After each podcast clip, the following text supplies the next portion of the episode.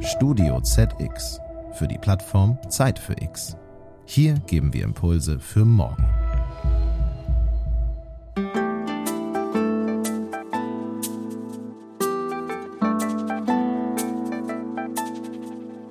Jedes Gigabyte, was ich mit 5G ähm, nutze, ist besser fürs Klima als mit den alten Standards.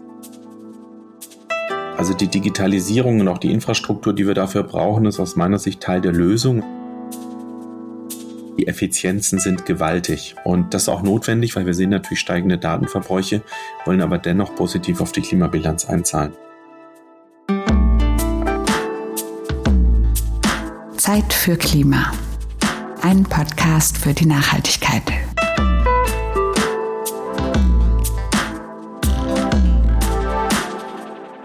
Herzlich willkommen, liebe Hörerinnen und Hörer, zu Zeit für Klima, dem Podcast für die Nachhaltigkeit. Ich bin Heike Bröckerhoff und freue mich auf interessante Minuten mit unserem heutigen Gast. Seit vielen Monaten steht ja Corona ganz oben auf der Tagesordnung. Dabei dürfen wir aber nicht aus den Augen verlieren, dass der Klimawandel ein genauso dringendes Problem ist. Uns ist allen klar, wir müssen vieles verändern auf dem Weg zu einer nachhaltigen, ressourcenschonenden und auch fairen Gesellschaft und Lebensweise – Klar ist aber auch, unsere Welt ist so vernetzt und verzahnt, dass wir da übergreifende Lösungen brauchen. In diesem Podcast werfen wir ein Schlaglicht auf einzelne Lösungsansätze aus der Wirtschaft und beobachten mal, was sich hier so tut. Heute soll es darum gehen, wie Digitalisierung und Nachhaltigkeit zusammenhängen. Mein Gast ist Markus Haas, der Vorstandsvorsitzende vom Telekommunikationsanbieter Telefonica Deutschland. Und was er zu diesem Thema zu erzählen hat, das erfahren wir jetzt. Herzlich willkommen, Herr Haas. Schön, dass Sie bei uns sind. Vielen Dank für die Möglichkeit, dass wir heute über diese zwei ganz zentralen Themen sprechen können. Herr Haas, erstmal zu Ihnen. Sie sind Jurist und seit über 20 Jahren schon bei Telefonica Deutschland tätig. Ihr Weg begann dort 1998, als das Unternehmen noch Viag Intercom hieß und ein Start-up war. Auch wenn man das damals vielleicht noch nicht so genannt hat, nehme ich an. Also wir sind eigentlich das größte bayerische Startup im Nachhinein betrachtet. Damals haben wir uns als Pioniere gesehen. Wir wollten Mobilfunk und Festnetz zusammenbringen und diesen Spirit haben wir uns bewahrt. Nach diesen Anfängen als Pioniere, wie Sie gesagt haben, oder auch als Startup, wie wir heute sagen würden, sind Sie dann 2017 Vorstandsvorsitzender geworden. Telefonica Deutschland stellt derzeit 43 Millionen Mobilfunkanschlüsse und 2,21 Millionen Breitbandanschlüsse zur Verfügung und kann somit auch eine wegweisende Rolle einnehmen, was das Zusammenspiel von Telekommunikation und Nachhaltigkeit betrifft. Aber bevor wir so richtig ins Thema einsteigen, wollen wir gern von Ihrem Moment X wissen, nämlich wann hat es bei Ihnen so richtig Klick fürs Klima gemacht?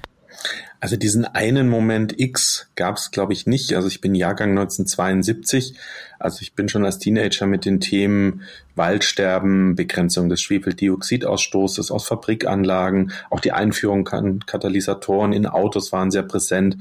Dann habe ich natürlich auch den, äh, den Einzug der Grünen in den Bundestag gesehen und dann die Aufnahme von vielen dieser Themen auch in die Parteiprogramme aller anderen etablierten Parteien. Das heißt, ähm, das Thema begleitet mich schon länger. Äh, vor 15 Jahren hatte ich die Möglichkeit, als wir noch Teil eines britischen Konzerns waren, unser Corporate Responsibility Programm hier aufzubauen, ähm, wo wir die Handy-Recycling-Systeme eingeführt haben. Und ähm, so Schritt für Schritt haben wir auch gesehen, dadurch, dass jeder zweite Privatkunde jetzt auf unserem Netz ist, dass wir wirklich gestalten können und auch einen wesentlichen Beitrag leisten können, dass Deutschland seine Klimaziele schafft.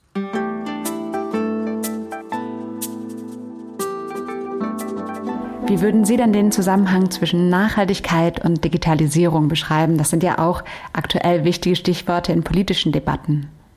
Also ich denke, es ist eine Symbiose. Also das eine geht nicht ohne das andere. Also die Digitalisierung und auch die Infrastruktur, die wir dafür brauchen, ist aus meiner Sicht Teil der Lösung und nicht Teil des Problems. Auch wenn natürlich ähm, digitale Geräte und Infrastrukturen bis zu 3,2 äh, Prozent der globalen Emissionen verursachen, sind die Benefits oder die Vorteile oder die Vermeidung, die durch diese Dienste und die Möglichkeit dieser Dienste entsteht, überwiegen die Nachteile. Insofern glaube ich, ist es eine Symbiose und ähm, beides befruchtet sich gegenseitig, um die Ökobilanz, die wir grundsätzlich haben, nach unten zu bringen. Wenn ich jetzt hier mit meinem Smartphone unterwegs bin, dann denke ich ja erstmal, gut, den Strom, den ich da verbrauche, das ist, wenn ich das Handy in die Steckdose stecke und den Akku auflade. Und ich stelle mir erstmal nicht vor, welche Riesenmengen Strom überhaupt gebraucht werden, um ein Mobilfunknetz aufzubauen. Kann man denn da Digitalisierung überhaupt als nachhaltig bezeichnen? Sie haben ja schon benannt, die Symbiose ist wichtig. Also ich denke, wir müssen natürlich auch unsere Hausaufgaben als Unternehmen machen und äh, natürlich auch unseren Scope 1, 2 und 3, wie die Experten sagen, messen. Das heißt, einerseits, was verursachen wir direkt als Unternehmen? Und das hatten Sie, äh, Sie schon angesprochen, dass natürlich der größte Teil aus unseren Mobilfunkstandorten kommt. Und den Strom, den wir beziehen, der ist nachhaltig. Also das ist äh, klimaneutral, was wir hier verursachen. Aber klar, wir müssen uns auch die Lieferketten anschauen, ähm, was wir an ähm, Hardware kaufen. Da haben wir jetzt mit der Einführung von neuen Technologien die Möglichkeit, dass wir bis zu 90 Prozent weniger oder effizienter produzieren können. Wir müssen auch die Lieferketten der Smartphones anschauen. Das heißt, auch hier arbeiten wir uns nach vorne, aber der größte Verursacher, den wir identifiziert haben, ist natürlich ähm, der Verbrauch unserer Mobilfunkstationen.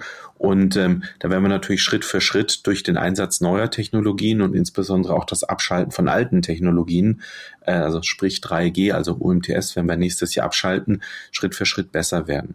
Natürlich haben die digitalen Infrastrukturen in Deutschland auch wesentlich dazu beigetragen, dass wir im Prinzip ohne Reiseverkehr, ohne nahezu ohne Flüge und ohne Verkehr in den Städten in der Lage waren, viele der Dinge, die uns wichtig sind oder unser wirtschaftliches Leben aufrechtzuerhalten.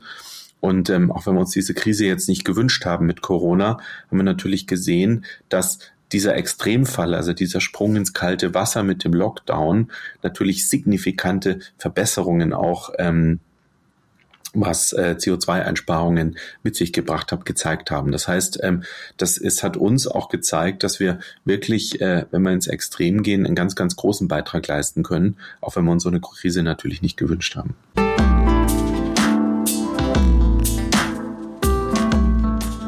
Sie stehen ja jetzt kurz vor der Einführung der neuen Technologie 5G, also ganz kurz davor.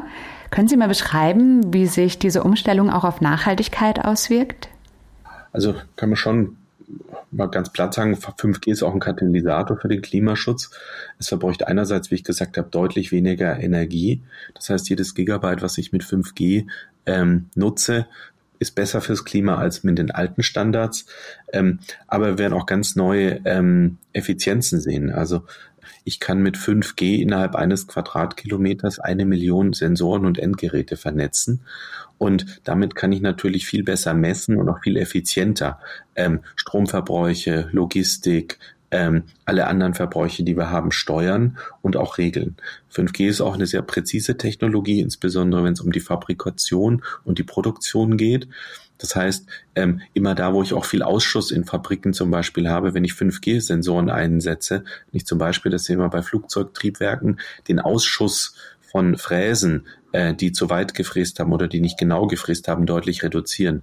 Und das ist nur eins von ganz, ganz vielen Beispielen, dass 5G letztendlich, sagen wir das Trampolin äh, der deutschen Wirtschaft, um noch höher zu springen, um effizienter zu werden, aber um natürlich auch die ähm, Klimaprogramme äh, der ganz anderen Unternehmen zu unterstützen. Also das Netz bauen wir nicht nur für uns, sondern es ist letztendlich eine Plattform und ein Netz, auf dem viele andere Unternehmen ihre Effizienzen, um einen positiven Beitrag zur Klimabilanz zu leisten, äh, erbringen. Wenn ich mir jetzt aber vorstelle, dass mit der 5G-Technologie möglich ist, viel größere Datenmengen zu übertragen, dann bleibt zwar für den einzelnen Byte etwas Energie eingespart, aber wie sieht das im Gesamtbild aus? Verbrauchen wir nicht trotzdem mehr? Natürlich werden wir mehr verbrauchen, aber wenn Sie damit sehen, dass Sie mit mehr verbrauchen, natürlich auch viele, ähm, die Frage ist ja, was würden Sie denn ansonsten tun? Also die Hypothese ist ja immer, also wenn Sie jetzt einen Film streamen, fahren Sie vielleicht nicht mit Ihrem Auto ins Kino. Oder ähm, wenn Sie in der Lage sind, dort große Datenmengen zu versenden, also wenn Sie jetzt an Architekturbüros denken, wenn Sie an die Medizin denken, wenn Sie an viele andere Sektoren senden, vermeiden Sie natürlich signifikant Verkehr und aber ermöglichen auch, dass das weltweite und globale Zusammenarbeiten, wenn wir immer leistungsfähigere Netze haben.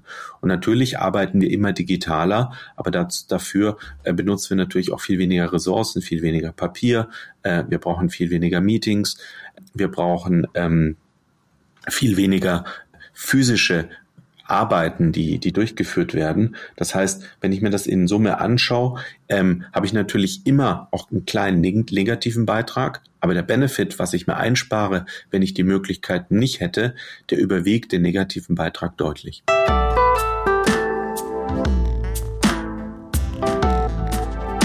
Nach eigenen Angaben ist es Telefonica Deutschland gelungen, den Stromverbrauch zwischen 2014 und Ende 2019 um 56 Prozent zu verringern. Mhm. Was haben Sie da konkret gemacht, um das zu ermöglichen? Also wir haben zwei wesentliche Hebel gemacht. Ähm, wir haben Skalen auf unser Netz gebracht. Also wir haben zwei Mobilfunknetze zusammengelegt. Wir haben ja E Plus erworben. Und wenn Sie ein nicht ausgelastetes Mobilfunknetz haben, ist das sehr, sehr ineffizient. Das heißt, ähm, Skalen sind für Netze wichtig. Äh, wir haben jetzt auf dem Netz, äh, Sie haben es eingangs erwähnt, 43 Millionen Mobilfunknutzer. Und ähm, dadurch, dass ich das Netz voll auslaste und in der Lage war, 14.000 Stationen abzuschalten, ähm, auch mit alter Technik, ähm, und zeitgleich komplett neue Mobilfunktechnologie installiert habe, habe ich diese, diesen enormen Sprung äh, an Einsparungen äh, ermöglichen können. Also das hat jetzt nicht direkt was mit dieser Abwärme zu tun, der auch immer wieder auftaucht als ein Thema. Also Abwärme, die in den Rechenzentren sozusagen selbst entsteht und teilweise ja auch schon von Unternehmen dann genutzt werden kann für den eigenen, ja, für die eigene Stromversorgung. Arbeiten Sie dazu auch? Da arbeiten wir auch dran. Also das sind dann kleinere Maßnahmen, aber die größte Maßnahme war natürlich, dass ich ein Netz, voll auslaste und im Prinzip meine komplette Mobilfunktechnik ausge, ausgetauscht habe mit komplett effizienterer Technik. Wir werden jetzt den nächsten Sprung sehen zu 5G. Ähm, und ähm, das lässt sich auch messen. Also eine Stunde Streaming äh, verursacht mit 5G 5 Gramm Emission, mit LTE, das ist der Standard, den wir im Moment alle im Wesentlichen nutzen, 13 Gramm und mit UMTS, die Technik, die wir nächstes Jahr ausschalten werden, 90 Gramm. Also Sie sehen da, die, ähm, die, die Effizienzen sind gewaltig und das ist auch notwendig, weil wir sehen natürlich steigende Datenverbräuche, wollen aber dennoch positiv auf die Klimabilanz einzahlen. Deshalb brauchen wir immer effizientere Technologien.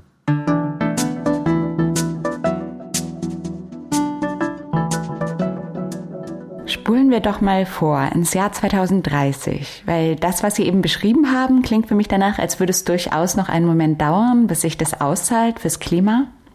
Also im Jahr 2030, wie weit hat Digitalisierung die Nachhaltigkeit vorangetrieben und welche Hürden haben wir in dieser Entwicklung schon genommen? Also für mich, ich habe natürlich auch nicht die Kristallkugel, aber ähm, was ich für realistisch halte, ist, dass Wirtschaft und Gesellschaft zusammen ähm, mit der Nutzung der Digitalisierung ein Vielfaches ähm, des bei der Bereitstellung entstandenen CO2 einsparen werden. Ähm, das wird auch die Grundlage eines nachhaltigen sowie eines stromeffizienten, grünstrombetriebenen Tele Telekommunikationsnetzes in unserem Fall äh, gegeben sein. Ähm, dazu gehört natürlich eine erfolgreiche Energiewende und die Gesellschaft will und wird also es nicht nur wird, sondern will es auch. Und ich sehe auch die, die Mehrzahl trotz dieser Krise in Deutschland, die das Pariser Klimaabkommen unterstützen, erfüllen. Als Mitglied des Aktionsbündnisses Business Ambition for 1,5 ähm, Grad Celsius werden wir als Unternehmen unseren Beitrag zur Begrenzung der globalen Erderwärmung auch leisten.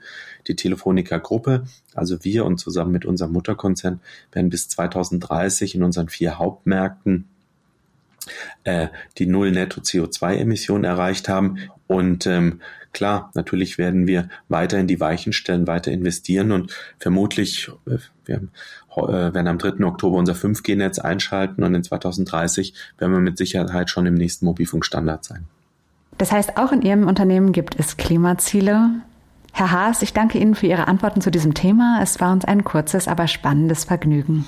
Sehr gerne. Und das nächste Mal, wenn wir unser 5G-Netz eingeschaltet haben, können wir das Gespräch schon über 5G aufnehmen mit äh, nochmal deutlich besseren Werten.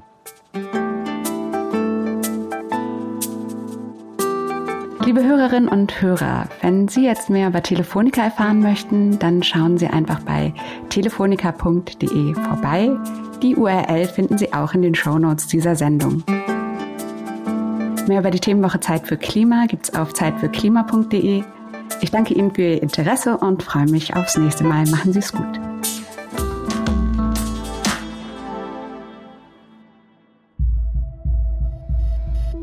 Dieser Podcast ist eine Produktion von Studio ZX für die Plattform Zeit für X. Hier geben wir Impulse für morgen. Sie wollen mehr spannende Podcast-Folgen hören? Dann besuchen Sie uns doch auf zeitfürx.de.